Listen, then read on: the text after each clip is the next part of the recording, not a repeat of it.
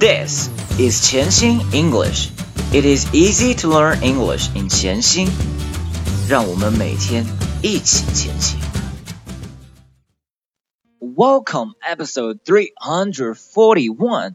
I am your host Brian. 今天我们将继续朗读 Olivia.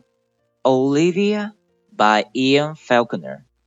图片二 Olivia looks at it for a long time. What could she be thinking? Olivia looks at it for a long time. What could she be thinking? Olivia looks at it for a long time. What could she be thinking? Olivia looks at it for a long time. What could she be thinking? Olivia looks at it for a long time. What could she be thinking? Olivia looks at it for a long time. What could she be thinking?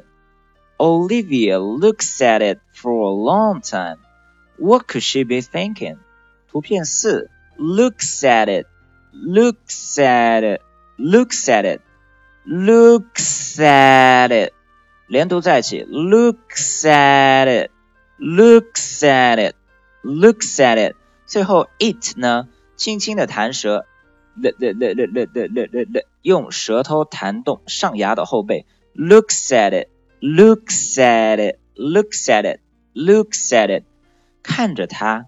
图片五。for a long time, for a long time, for a long time, for a long time，长时间的。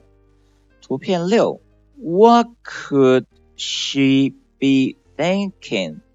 What could she be thinking? What could she be thinking? What could she be thinking? What could she be thinking? What could she be thinking? What could she be thinking? What could she be thinking? 她会想些什么呢？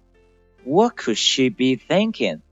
好的，现在我们来将今天学练的句子练习几遍。Three, two, one, let's go.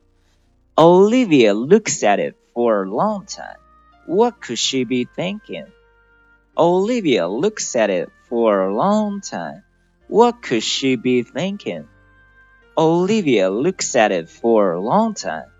What could she be thinking? Olivia looks at it for a long time. What could she be thinking? Olivia looks at it for a long time. What could she be thinking? Olivia looks at it for a long time.